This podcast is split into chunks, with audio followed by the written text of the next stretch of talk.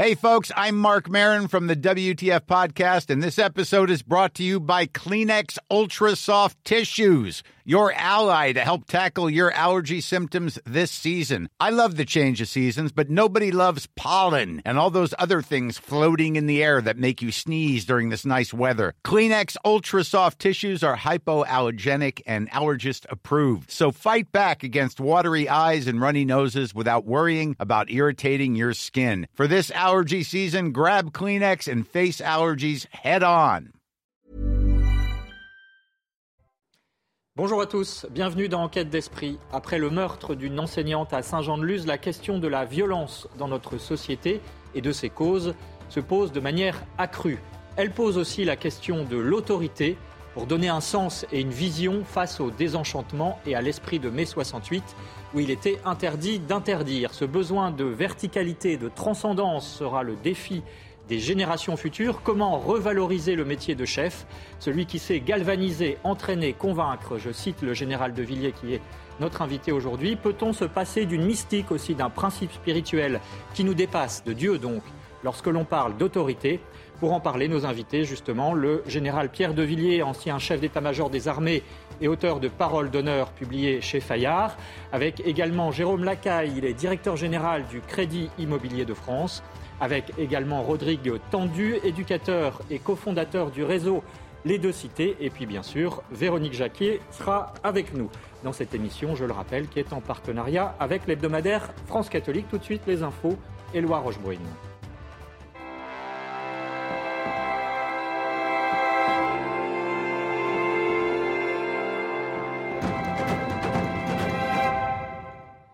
Bonjour Éloi, on commence par parler avec vous de l'Ukraine un an après le début de la guerre. Bonjour Émeric, bonjour à tous. Effectivement, triste anniversaire cette semaine, un an de guerre en, Ukraine et, de nombreuses victimes civiles. 30 à 40 000 civils ont été tués dans les bombardements. De son côté, le Vatican prône toujours la voie diplomatique pour faire taire les canons. On fait le point avec notre journaliste international, Harold Iman. Le pape François n'a pas réussi à ramener la paix entre Kiev et Moscou, mais quelle personnalité internationale pouvait le faire vraiment? Il a toujours essayé et veut qu'on le sache. Il a souvent dénoncé la mort et la désolation de cette guerre et en novembre 2022, il a comparé les frappes russes en Ukraine aux actions exterminatrices de Staline en Ukraine dans les années 30. L'Ukraine compte une grande minorité historique catholique, de rite latin et bien davantage encore de rite byzantin, et les œuvres caritatives catholiques sont très actives auprès des réfugiés et déplacés ukrainiens, catholiques comme orthodoxes. Mais sous le radar, François agit. Les diplomates du Vatican facilitent l'échange de prisonniers de guerre et lors d'un voyage au Kazakhstan en novembre, le Saint-Père lui-même a accéléré un tel échange il n'a jamais refusé de discuter avec les responsables russes, civils et religieuses. Douleur et effroi après l'assassinat d'une professeure d'espagnol dans l'établissement Saint-Thomas d'Aquin de Saint-Jean-de-Luz. En plein cours, elle a été poignardée par un élève de seconde. Le mis en cause dit avoir été guidé par une petite voix. Alors sommes-nous face à un cas de possession ou bien face simplement à un trouble psychiatrique? Élément de réponse avec Mathilde Couvillère-Flornois. Pourquoi avoir tué son enseignante? Lors d'un point presse, le procureur de Bayonne a expliqué que le lycéen mis en cause a affirmé qu'une petite voix lui aurait suggéré la veille de commettre un assassinat. Durant sa garde à vue, le mis en cause a fait état, a mis en avant une petite voix qui lui parle, un être qu'il décrit comme égoïste, manipulateur, égocentrique, qui l'incite à faire le mal le premier examen psychiatrique révèle des traits de personnalité anxieuse, mais il ne fait apparaître aucune maladie mentale. L'adolescent se dit lui possédé. Le père Jean-Pascal Duloisy, exorciste, réserve son jugement, mais insiste sur l'absence de liberté du jeune homme face au mal. Le démon peut très bien pousser quelques personnes à tuer, oui, bien sûr. On peut avoir des possédés qui, vont tuer, oui. On peut avoir des possessions diaboliques, oui. Il y un commandement qui dit Tu ne tueras pas cet enfant ne connaissait pas ce commandement. Si on, ne vit pas dans les commandements, on est à la merci des pensées folles du démon. Un mois avant la rentrée, l'adolescent a fait une tentative de suicide. Il prenait des antidépresseurs et était également suivi par un médecin psychiatre.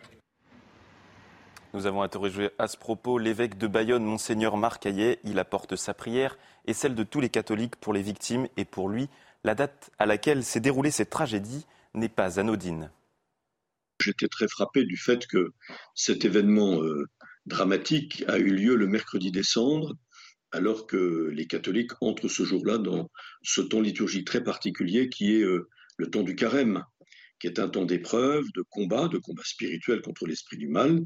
Et, nous entrons, comme nous le disons dans la liturgie, dans le combat de Dieu, les yeux fixés sur Jésus-Christ, mort et ressuscité. Euh, le Christ mort et ressuscité, c'est la clé de tous les événements de notre vie et en particulier des événements que, nous ne comprenons pas à vue humaine, ces épreuves sans nom comme cet assassinat qui a fauché cette enseignante.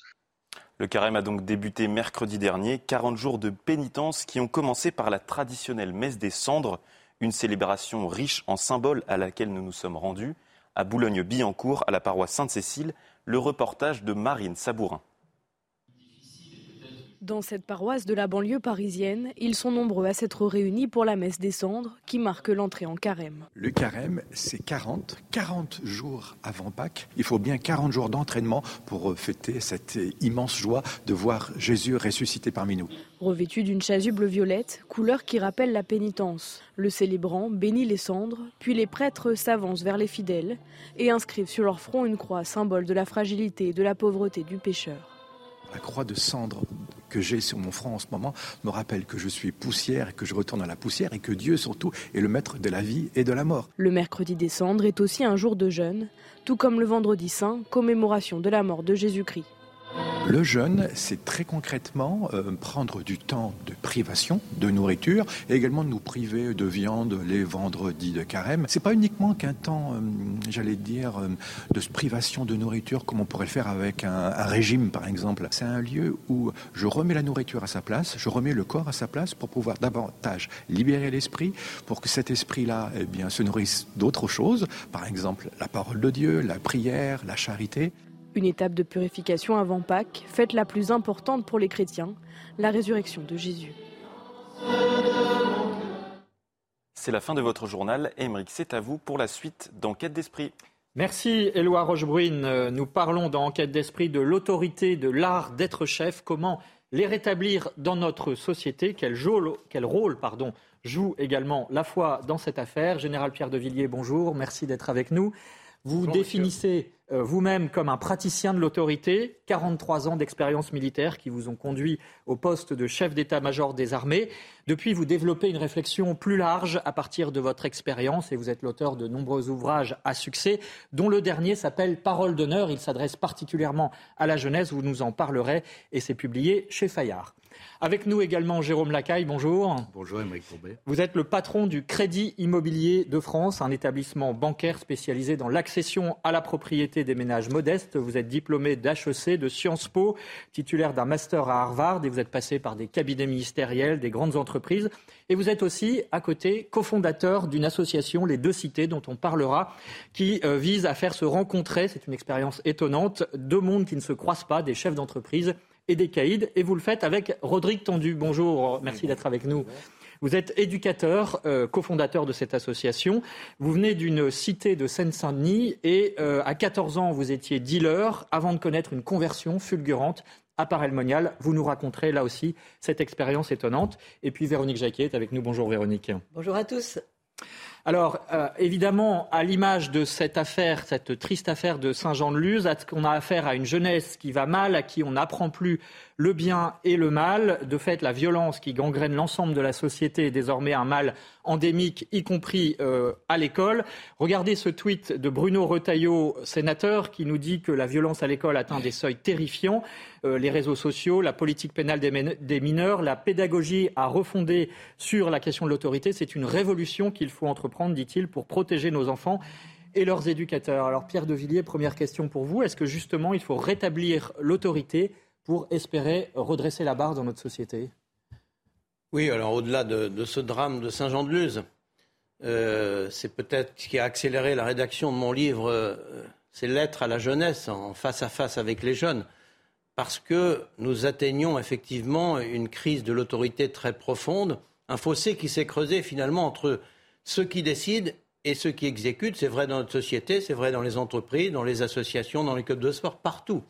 Finalement, ce qui allait de soi naturellement dans, dans l'ordre, dans l'organisation de notre société ne va plus de soi. L'obéissance ne va plus de soi, l'ordre ne va plus de soi. On ne respecte plus rien aujourd'hui, pas plus le maire que le chef d'entreprise, euh, que le policier, euh, tout ce qui est symbole de, de l'autorité. Et alors, euh, la violence, évidemment, est partout. Quand on traverse la rue, on peut évidemment se faire insulter parce qu'on n'est pas au bon endroit au bon moment. Et la violence, elle, traverse surtout notre jeunesse, ou j'allais dire nos jeunesses, toutes nos jeunesses.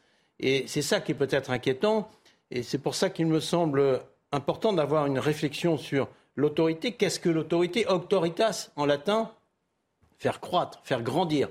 C'est un mouvement du bas vers le haut. Augere, augmenter. Vous voyez, et c'est pas je décide, il exécute. Ça, c'est le petit chef. S'il n'est pas content, il a qu'à quitter l'entreprise. Non, c'est pas ça. C'est euh, l'ordre est exécuté avant d'avoir été donné. L'autorité, c'est cela. Et je crois qu'il faut revenir à la racine du mot autorité. On va en parler bien sûr au cours de cette émission. Rodrigue Tendu, euh, on l'a dit, le fossé se creuse entre les élites et, le peuple, entre ceux qui gouvernent et ceux qui obéissent, notamment dans ces fameux territoires perdus de la République, comme on dit, hein, ces quartiers euh, dont vous êtes issus. Et finalement, est-ce que d'après votre expérience, on reparlera de votre expérience personnelle, mais de manière générale, est-ce que l'autorité euh, là encore, est indispensable pour espérer sortir de cette situation? Oui, tout à fait. Euh, pour ma part, euh, je pense que l'autorité est importante parce que l'autorité, comme a dit le général, est faite pour faire grandir la personne. Mais pour cela, il faut aimer les personnes. Il faut que les personnes se sentent aimées. Il faut qu'il y ait une vision très très claire. Parce que quand on pose un cadre, pour moi, l'autorité, ça se donne et ça se reçoit. un chef de l'entreprise l'a reçu de l'entreprise mais son salarié doit lui le donner. Euh, un policier l'a reçu du ministère et les gens à qui il exerce cette autorité doivent aussi lui donner. Oui, il y a tout ça. Donc il faut une vision commune où on va où. Et les gens sont un peu perdus parce que ça va tellement vite. Euh, les familles sont fracturées. Euh, il n'y a plus de repères. Et, et, et pour moi, pour exercer cette autorité, il faut que la personne sur laquelle on exerce sente que tu lui veux du bien. C'est pas que tu as envie de le contraindre pour le contraindre. Euh, disait le général de Villiers, faire grandir. Faire grandir. Et du coup, il faut avoir une vision claire. Une vision claire de là où on veut. De quelle société voulons-nous? Jérôme Lacaille, vous êtes chef d'entreprise. Pourquoi est-ce que, euh, aussi dans l'entreprise, l'autorité a mauvaise presse encore aujourd'hui?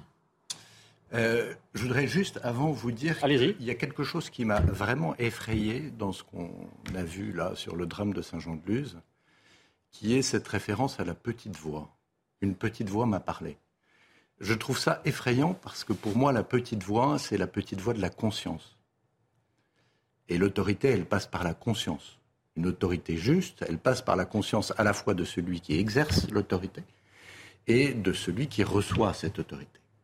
Or là, il y a manifestement quelque chose de dramatique qui s'est passé, parce qu'il y a une conscience aveuglée profondément, mais plus qu'aveuglée, pervertie. Et, ça m'effraie parce que la conscience, c'est vraiment le lieu, notre fort interne, là où se joue l'exercice de notre liberté pour des choix de conscience qui sont censés nous permettre de faire la différence entre ce qui est bien et ce qui est mal. Donc là, il y a un élément de transmission qui ne s'est pas produit. C'est très effrayant. Véronique. Oui, mais justement, est-on capable de faire comprendre à la jeunesse ce qu'est l'autorité et le fait que c'est pour son bien s'il n'y a plus de morale commune? Sur quel terreau humain on travaille, général? Alors, euh, Rodrigue a raison quand il dit que l'autorité ne, s'impose pas. Il faut qu'il y ait un amour et que celui qui obéit se sente aimé. Il y a un équilibre, en fait, que l'on a perdu entre la fermeté et l'humanité. Il n'y a pas suffisamment de fermeté, pas suffisamment d'humanité. Fermeté, ça veut dire qu'on ne peut pas faire tout ce qu'on veut. On a une conception erronée de la liberté. Il est interdit d'interdire, vous l'avez évoqué. La liberté, c'est le libre arbitre. Ce n'est pas la liberté de faire ce que l'on veut quand on veut. Et euh, amour, humanité, je trouve que euh, nos jeunes ne se sentent pas suffisamment aimés et ils ont besoin de cet amour.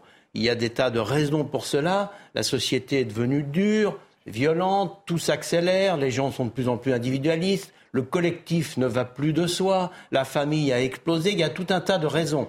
En tout cas, moi, ce que je note, par mon expérience militaire et par mon expérience depuis bientôt six ans au contact des jeunes, de l'entreprise, de la société, c'est que c'est cet équilibre subtil qu'il faut retrouver entre la fermeté juste et l'humanité indispensable. On va en reparler. En tout cas, il est aussi une institution euh, dans laquelle eh bien, euh, la, hiérarchie et l'autorité euh, demeurent, c'est l'Église. Pourquoi est-ce que l'Église est hiérarchique? C'est constitutif de son identité avec un pape à sa tête. Nous avons posé la question au père Jean-François Thomas. Il est jésuite. Écoutez sa réponse. L'Église est hiérarchique.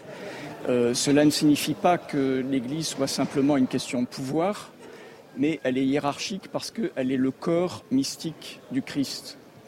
C'est Saint Paul qui en parle dans la première épître aux Corinthiens, au chapitre 12, je crois.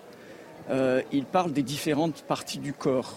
Donc, chaque partie du corps a un rôle spécifique. Et dans le corps, il y a aussi une hiérarchie. Il y a des organes et des parties du corps qui sont plus importantes que d'autres. Donc, dans l'Église, c'est la même chose. Et la tête du corps de l'Église, ce n'est pas, comme le croient certaines personnes, le pape. Non, c'est notre Seigneur Jésus-Christ. Le pape, il est simplement le serviteur des serviteurs, il est celui que Jésus a choisi pour réguler justement l'harmonie, l'unité de ce corps. C'est celui qui est délégué par le Christ pour euh, continuer à faire l'unité du corps. Donc cette hiérarchie, elle est au service de la tête. Elle n'est pas au service d'un pouvoir qui soit un pouvoir humain, y compris euh, un pouvoir ecclésiastique. Voilà, le père Jean-François Thomas, qui, je le rappelle aussi, est notre chroniqueur dans l'émission Belle figure d'histoire, de l'histoire, pardon, le samedi à 11h. On va revenir sur toutes ces notions après euh, une pause publicitaire, parce qu'évidemment, il y a cette question qui a été évoquée du service quand on exerce un pouvoir, une autorité. Est-ce un service? En tout cas, voilà l'exemple que nous donne l'Église. Vous restez avec nous et on y revient juste après la pub. De retour dans Enquête d'esprit, nous parlons de la question de l'autorité dans la société, dans les entreprises, euh, euh, en politique, mais aussi euh, dans les quartiers difficiles, dits difficiles, et puis l'autorité également, avec le regard de la foi qu'apporte cette question spirituelle à la notion de l'autorité. On en parle avec le général Pierre de Villiers. Il est l'auteur de Paroles d'honneur, publié chez Fayard, adressé à la jeunesse, dans lequel, dans l'ouvrage dans lequel il parle de, justement de cette question de l'autorité. Avec également Jérôme Lacaille, il est chef d'entreprise, et avec Rodrigue Tendu, ils ont euh, fondé un réseau qui s'appelle Les Deux Cités. On parlera de cette expérience étonnante. Et puis Véronique Jacquet qui nous parlera aussi d'un éducateur qui a écrit un livre qui gagne à être redécouvert. Ça s'appelle L'art d'être chef, justement. Elle nous en parlera. Cette émission, je le rappelle, est en partenariat avec l'hebdomadaire France catholique. Alors, euh, archipélisation du territoire, comme on dit, c'est-à-dire plusieurs France qui se côtoient sans se rencontrer, sans euh, rien avoir en commun. L'autorité permettrait-elle de les réunir? Quel est le rôle de la foi là-dedans? Rodrigue Tendu, j'aimerais que vous nous racontiez, vous nous parliez justement cette expérience étonnante que vous menez dans les cités avec Jérôme Lacaille, euh, de mettre en contact finalement des caïds avec des chefs d'entreprise. Quel est le but et, est-ce que vraiment ça, va dans notre problématique de, sortir justement de cette archipélisation du territoire français? Je pense que le, premier conflit, c'est de ne pas connaître l'autre. Euh, l'autre qui est très différent de soi, donc de le juger de loin. Et moi, mon expérience quand je travaillais euh, dans une structure dans les quartiers, et je recevais des, stagiaires polytechniques et, et euh, tout ça. Et je me suis rendu compte que moi, par mon histoire et par euh, les personnes des quartiers, on est simple dans la relation à l'autre. Et les autres, ils sont rigoureux dans le travail bien fait, exigeants avec eux-mêmes, mais ils intellectualisent la relation. Et je me suis dit, il y a quelque chose à faire entre les deux. Pourquoi? Parce que au contact des deux, les autres vont se simplifier dans la relation et les autres vont aider les autres à grandir dans la rigueur. Et je pense que ça, à travers cette expérience, je me suis dit, ces quartiers-là, eh ben, il y a beaucoup de gens euh, qui veulent en sortir, mais qui, à un moment donné, quand on a, on a touché un peu à la toute-puissance, à l'argent, à l'argent, à l'entre-soi, on ne peut plus être salarié, parce que c'est plus évident. on a envie de construire quelque chose, mais on a envie de sortir aussi de l'illégalité. Mais on ne sait pas comment. Et du coup, à la rencontre des personnes que, nous, on pense être euh, voilà, nos ennemis, ces rencontres-là, on va, on, va, on va expérimenter que l'autre personne est une personne. Il a les mêmes euh, fragilités que nous, les mêmes euh, blessures que nous, mais sauf que lui, il a fait, il a fait le choix d'aller à l'école, où là, nous, peut-être, on n'a pas eu la possibilité, ou que ça. Je suis jamais dans des discours victimaires, parce que je suis fier de mon histoire, je suis fier. C'est ça qui a fait ce que je suis aujourd'hui. Et au gré de ces rencontres, ben, ça permet de se rencontrer, de pouvoir aussi se transformer. Parce que le plus important, c'est la transformation que ça peut faire, ces rencontres très différentes. Parce que si on se rend compte que entre soi, eh ben, on s'apporte, euh, on s'apporte, on s'apporte pas autant que si on rencontre des personnes différentes. Et ça marche nous ouvrir. Vous, vous en êtes sorti, vous vous êtes converti. Hein, euh, oui, je me suis converti, mais je ne sais pas si je me suis sorti. ah bon C'est une histoire de salut. Hein. bon. voilà. Mais euh, Jérôme Lacaille, donc vous êtes cofondateur également de cette expérience étonnante. Euh, comment est-ce que de caïds, on peut effectivement vous parier sur la confiance, même avec des caïds? Alors l'objectif du réseau des deux cités, c'est, comme Rodrigue l'a dit, de créer des liens de fraternité entre des gens qui, a priori, sont extrêmement euh, éloignés les uns des autres, des liens de fraternité au service du bien commun. Ne nous méprenons pas le sur le bien commun pour les caïds, qu'est-ce que ça veut dire? Eh bien justement, euh, pour les caïds comme pour les chefs d'entreprise, ça consiste à se transformer pour savoir qu'est-ce qui est important pour eux et qu'est-ce qu'ils pensent du bien et du mal. Et comment ils peuvent chacun œuvrer au service du bien. Moi, j'ai été bouleversé. Pour moi, l'acte fondateur du réseau des deux cités, c'est la conversion de Rodrigue devant le Saint-Sacrement. Rodrigue à part donc. Voilà. Je, vais le dire en deux mots, si tu veux bien, Rodrigue. parce que moi, ça m'a bouleversé. Rodrigue, 20 ans, euh, riche, avec du pouvoir, très craint, très respecté. Caïd, donc. Caïd, se retrouve, à la suite d'un concours de circonstances euh, qui serait un peu long de raconter, euh, devant le Saint-Sacrement à Paray-le-Monial. Et, et, Rodrigue est fasciné parce qu'il appelait la boule. Tu sais, la boule dans la prairie, la boule. Et au bout d'un certain temps, il se met à pleurer devant la boule et à tomber. Donc le Saint-Sacrement. Hein. Qui est le Saint-Sacrement. A demandé pardon pour tout ce qu'il avait fait. Et là, Rodrigue décide de changer radicalement de vie. Avec tout ce que ça suppose pour quelqu'un qui est dans sa situation. Quitter son quartier, quitter ses relations, se retrouver tout d'un coup sans rien, nu. Et ça, ça m'a bouleversé. Parce que je me dis, et toi, Jérôme, tu en es où dans ton processus de conversion Au fait, qu'est-ce qui est important pour toi? Est-ce que tu serais prêt à des remises en cause de cette nature? Est-ce que tu serais prêt à te transformer comme ça? Voilà. Et je me suis dit, aller parler à des gens qui exercent sous un certain mode une autorité dans les quartiers pour avoir cette question non pas sur ce que tu fais, sur ce que tu as, mais sur qui tu es et qui tu as envie de devenir. Ça, je me suis dit, ça, c'est exceptionnel. Il n'y a aucun endroit où on peut faire ça. Et ça marche? Alors, il y a eu des transformations qui nous ont largement dépassés ah au bout de quelques mois. C'est-à-dire très concrètement, des caïds qui ont décidé de changer de vie. concrètement, alors pas, des, hein, on n'est pas un modèle industriel, hein, je vous rassure. C'est une personne, Sébastien, dans les premiers mois de nos rencontres, qui a changé complètement de vie. Et le réseau s'est mobilisé pour lui venir en aide. Et bien ça, ça m'a bouleversé. Et du coup, on s'est dit, tiens, qu'est-ce qui se passe? Il y a quelque chose qui nous dépasse. Qu'est-ce qu'on en fait?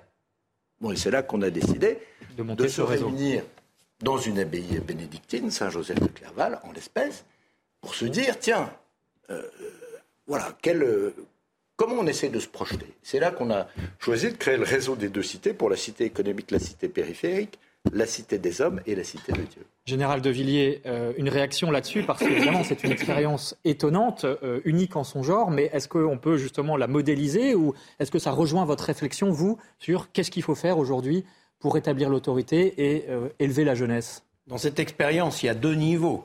Il y a le niveau de la fraternité et le niveau spirituel. Dans l'armée, j'ai vécu le niveau de la fraternité et c'est vrai que euh, les fractures actuelles sont suffisamment profondes dans notre pays intergénérationnel, géographique, social, économique, pour qu'on euh, réfléchisse à la façon dont on peut recréer cette cohésion nationale, cette fraternité, cette connaissance mutuelle qui, n'existe plus. Très franchement, on ne vit pas de la même manière au Murau, au centre de Paris, au fin fond de, nos campagnes aujourd'hui. On parle d'ailleurs même pas le même langage parfois. On, ne se comprend plus, on ne s'écoute plus. Et il n'est pas trop tard Moi, je. Alors, certains pensent qu'il est trop tard. Moi, ce n'est pas mon avis.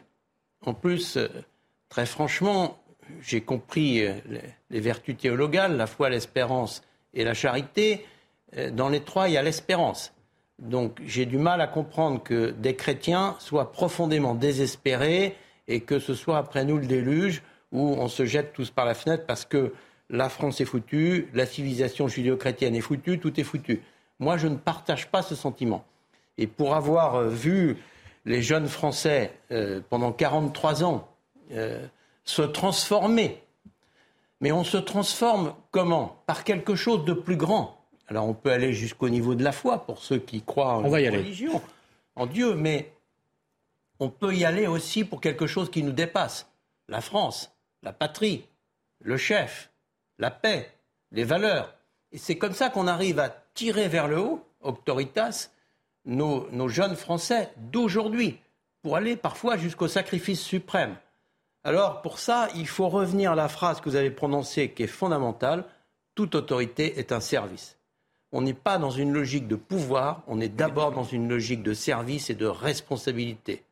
Toute autorité est un service. Véronique Jacquier. Oui, Rodrigue, euh, racontez-nous quand même justement cette expérience bouleversante devant le Saint-Sacrement et quelle, euh, quelle expérience vous en tirez vis-à-vis de l'autorité? Est-ce que finalement le, chef, c'est le Christ? Est-ce que, maintenant tout découle de cette expérience pour vous dans votre vie? Ok.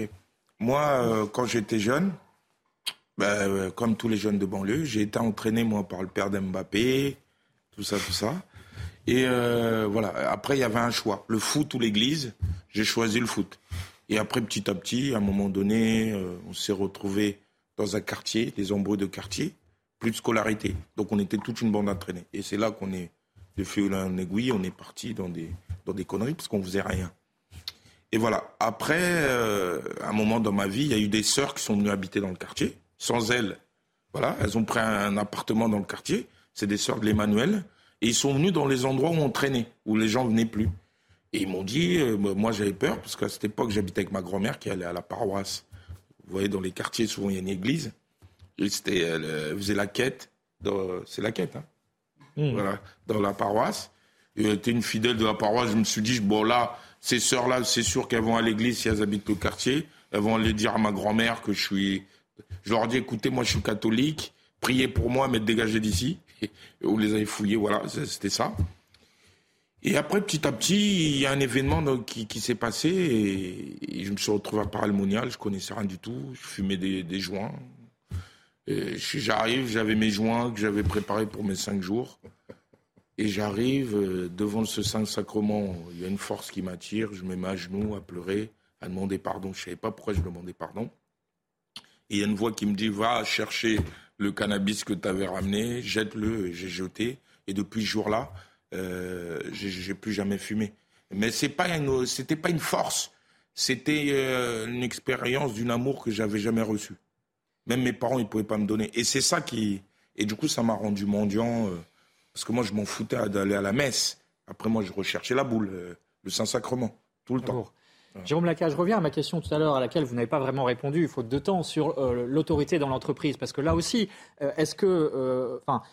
au nom de quoi des jeunes aujourd'hui accepteraient de se sacrifier, de sacrifier peut-être une partie de leur confort, de leur temps, au service de quelque chose qui les dépasse? Ça, c'est une problématique de chef d'entreprise, non? Absolument. Et je rejoins tout à fait ce que disait le général de Villiers en disant que le temps est vraiment à l'espérance. Et pas du tout à la désespérance vis-à-vis des jeunes. Parce que je trouve que les jeunes, aujourd'hui, sont beaucoup plus conscients sur euh, les sujets d'autorité que nous ne l'étions sans doute, en tout cas que moi, je ne l'étais. Conscient, ça veut dire euh, en demande? Conscient en nous posant à nous, chefs d'entreprise, cette question très précise, qui est, tu veux que je t'obéisse? Dis-moi à qui ou à quoi toi tu obéis? Et ça, c'est une question très profonde. Parce que la vérité de l'autorité, c'est qu'elle ne prend pas sa source en elle-même. C'est ça qui fait d'ailleurs du Christ, pour moi, le modèle absolu de l'autorité. Parce que tout l'évangile de Saint Jean est là-dessus. Tout l'évangile de Saint Jean, c'est écoutez ma parole, car je la reçois du Père qui me l'a confiée. C'est ce que vous, vous vivez dans votre vie de chef d'entreprise tous les jours Très concrètement, si vous voulez embarquer et faire adhérer des jeunes, ils ont besoin de comprendre quelle est la mission que vous servez et quelle est la finalité que vous servez? D'où l'importance de la notion de service. Ce n'est pas une vision euh, idyllique de l'autorité, c'est une vision réaliste de l'autorité. Parce que l'autorité, le pouvoir fait confiance à la contrainte. Il est nécessaire. L'autorité, elle repose sur la liberté de l'autre. Vous pouvez être un chef d'entreprise et ne fonder votre statut que sur l'exercice d'un pouvoir. Ça va faire semblant de marcher, parce que les gens vont vous craindre, donc ils vont faire semblant de faire ce que vous dites. Sauf que quand vous êtes chef d'entreprise, vous savez très bien que vous ne maîtrisez qu'une toute petite partie de ce que les gens font en vrai. Donc si vous voulez être efficace, vous devez fonder l'exercice de votre mandat non pas sur le pouvoir et la contrainte, mais sur l'autorité, ce qui suppose de faire appel au choix libre, à l'adhésion libre de ceux qui sont autour de vous. Et pour ça, il faut avoir une vision générale de Villiers. L'exercice du pouvoir aujourd'hui, et vous en savez quelque chose, il peut être écrasant. Euh, le choix de faire la guerre ou de ne pas la faire, par exemple. On a connu des chefs d'État qui allaient voir des voyantes. Est-ce qu'on a besoin d'une transcendance aujourd'hui? Est-ce que l'autorité a besoin d'une transcendance? Alors, pour prolonger la réflexion de Jérôme, je dirais qu'on a d'abord besoin de confiance. La confiance en soi et la confiance dans les autres. Là aussi, ça doit être équilibré. La confiance qui permet l'obéissance d'amitié, là où l'adhésion l'emporte sur la contrainte. C'est ce que vient de dire Jérôme, et je suis tout à fait d'accord. C'est la confiance qui est le carburant de l'autorité, en quelque sorte. Aujourd'hui, nous avons perdu la confiance. Nous, avons, nous sommes dans un monde de la défiance. On a confiance en rien et en personne.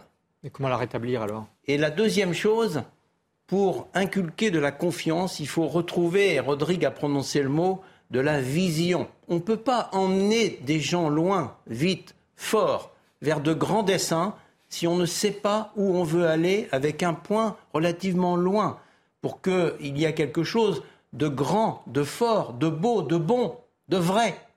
C'est peut-être ça qu'il faut retrouver à mon sens. Et puis la troisième euh, chose, fruit de mon expérience, c'est qu'il faut retrouver ce qu'on appelle du leadership. C'est-à-dire des qualités qui sont d'ailleurs euh, très évangéliques, l'exemplarité. Si on fait le contraire de ce qu'on dit, c'est éliminatoire. On a beaucoup d'exemples. L'authenticité. On n'est pas dans une pièce de théâtre. La vie, c'est un combat et c'est pas une pièce de théâtre. Autrement dit, on n'est pas dans la com. C'est une vérité. On est loin des éléments de langage et de l'univers balsacien auquel on assiste parfois. Ensuite, il faut l'optimisme, la passion, le cœur, les tripes, plus que l'intelligence. L'intelligence est nécessaire. Bien sûr, vous n'emmenez pas des gens loin si votre projet est inepte, mais vous les emmenez par le cœur. Il faut donc le cœur, le courage, le courage de trancher, de décider, de dire la vérité. C'est comme ça que les gens vous suivent. Et puis, peut-être une qualité importante aussi, l'humilité. Un grand chef est un mendiant d'humilité. Finalement, si on se résume, il faut être tourné vers les autres avant d'être tourné vers soi. Le contraire du tout à l'ego, l'ouverture aux autres, la vraie richesse chez les autres. C'est ça l'autorité. Véronique. Oui, en vous écoutant, Jérôme Lacaille et, Général Pierre de Villiers, on comprend bien le, phénomène de grande démission dont souffre notre société. Hein, ces personnes qui, n'ont plus d'adhésion à la valeur même du travail. Donc on comprend qu'il faut des vrais chefs, mais c'est compliqué. On a l'impression qu'on n'a pas beaucoup de vrais chefs. Ils sont où? On les construit comment? C'est pas des générations spontanées? Le, mot chef, déjà, euh, fait peur en France. Donc euh, moi, je, je n'en ai pas peur. Et euh, je crois qu'on en a besoin et que euh, c'est souvent la rencontre entre des personnalités et des circonstances. Quand on regarde l'histoire, probablement que Churchill ne serait pas Churchill, probablement que Delattre, Leclerc, Clémenceau ne serait pas arrivé à ce niveau-là. Donc c'est aussi euh, faire confiance, là aussi, faire confiance dans, les événements et, dans la vocation de notre pays, la France, qui a une vocation particulière dans le monde. En tout cas, moi, je garde l'espérance et je pense que le génie français existe aujourd'hui et que ces chefs que vous évoquez, ils existent. Peut-être qu'ils ne veulent pas s'engager publiquement dans des responsabilités publiques et là, il y a une réflexion à mener pour savoir pourquoi.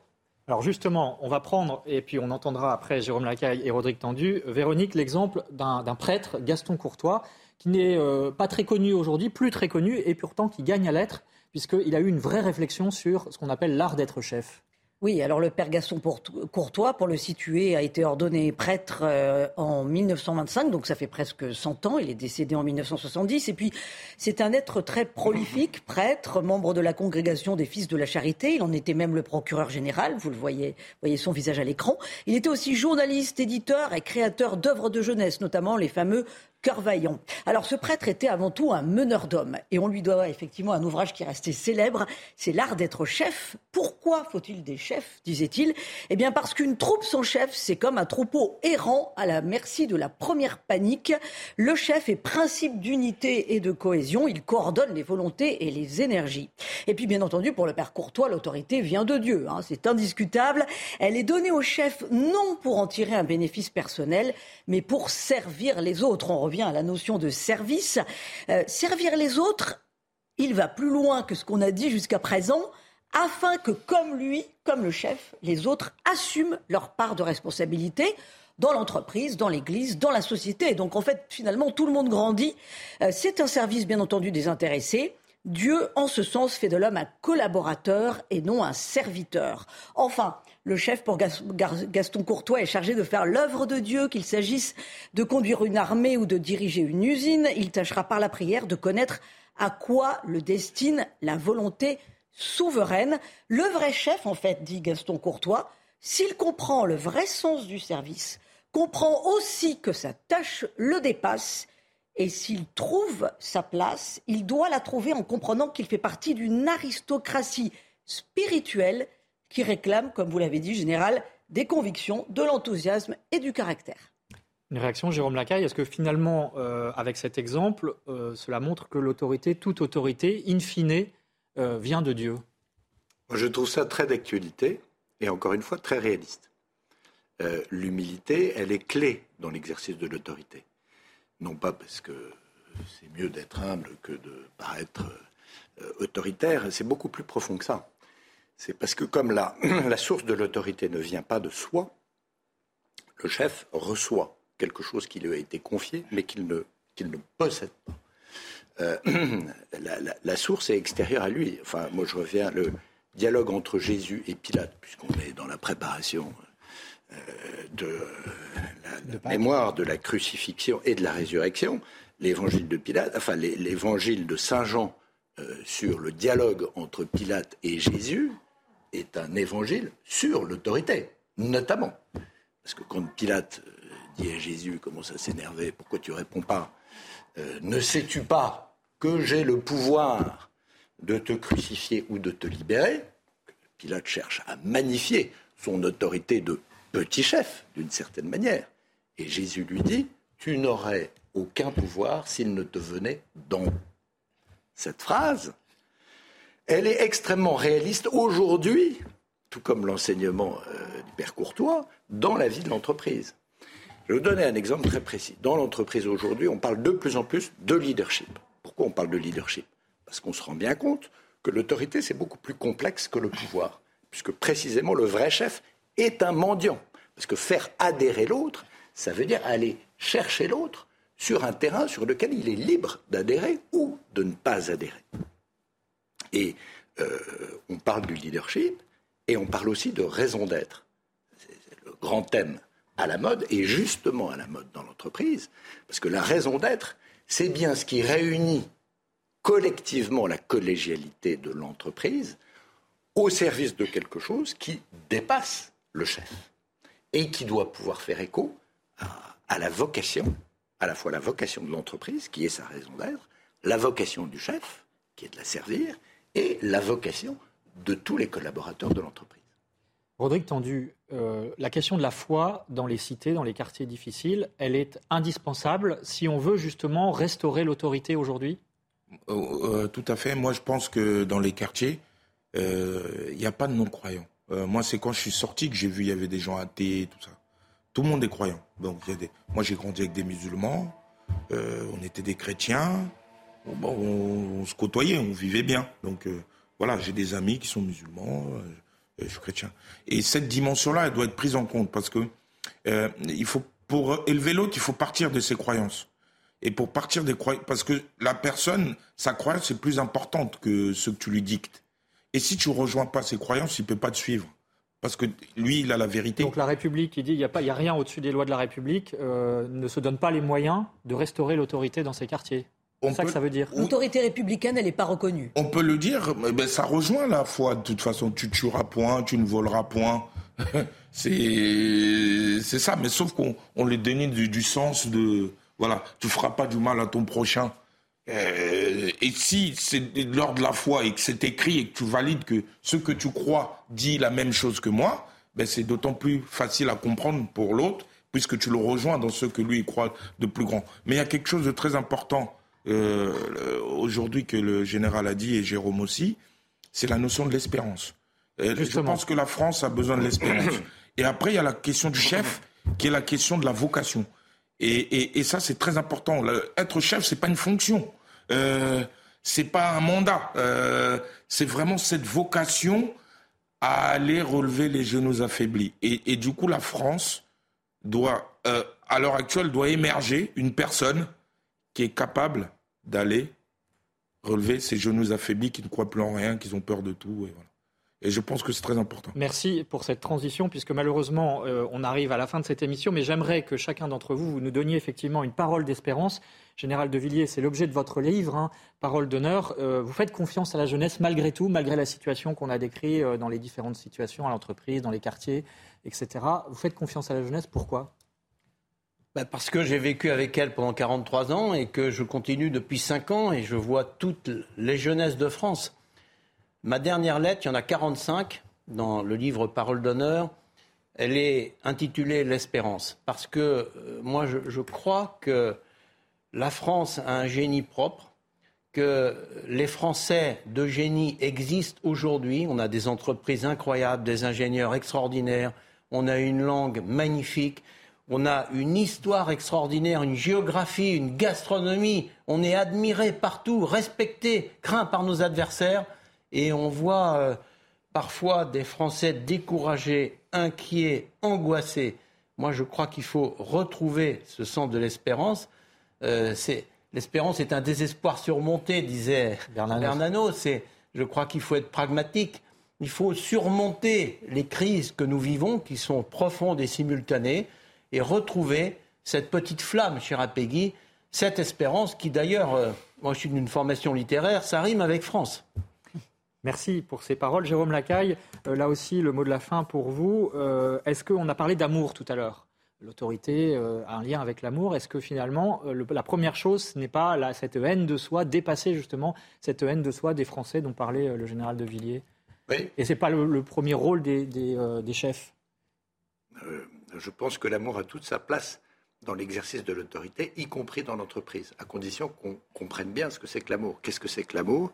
C'est vouloir œuvrer pour le salut de l'autre. Et qu'est-ce que ça veut dire? Ça, ça veut dire avoir la conviction que dans chaque personne, il y a une pépite qui est sa vocation. Vous savez, cette petite perle dont on parle dans l'Évangile, celle qu'un gars trouve dans un champ, il la recache vite dans son champ, et il est prêt à tout vendre de ce qu'il a pour acheter ce champ. Ben, dans chacune des personnes qui nous entourent, que ce soit nos enfants, que ce soit les collaborateurs qui sont avec nous, que ce soit ceux pour lesquels on travaille, il y a une perle, il faut essayer de la trouver et de la faire grandir. Et à ce moment-là, rien n'est impossible. Rodrigue Tendu, Très rapidement, s'il vous plaît. Malheureusement, on est à la fin de l'émission. Euh, votre, votre, espérance Moi, mon espérance, euh, il y a une phrase qui dit euh, Occupez-vous des jeunes avant que les jeunes s'occupent de vous. Et c'est une phrase très très vraie d'actualité. Et il y a une chose, en fait, mon espérance, c'est que euh, moi, je pense profondément, on est tous témoins de notre humanité. Et la question de notre responsabilité vis-à-vis de cela, c'est de quelle humanité voulons-nous être des témoins? Et la réponse qu'on va y donner nous engage dans cette responsabilité qu'on a tous en tant que être humain. Voilà. Moi, c'est, Merci, merci infiniment à tous d'avoir éclairé cette question si essentielle de l'autorité aujourd'hui, avec ces paroles d'espérance aussi. Euh, Véronique, un dernier mot, euh, la couverture, le sujet de France catholique de cette semaine.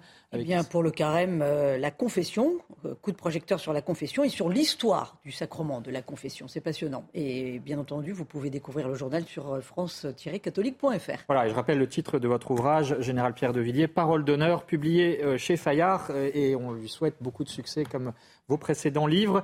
Euh, la semaine prochaine, nous parlerons des dix commandements vus par les juifs et les chrétiens, avec notamment celui-ci qui est d'actualité, tu ne tueras pas. On a parlé hein, de cette question du bien et du mal. Eh bien, nous prolongerons la semaine prochaine. Merci à tous d'avoir suivi cette émission. Merci à Aurélie Lucano et à toute l'équipe technique pour la réalisation. Et puis l'info continue, bien sûr, sur CNews.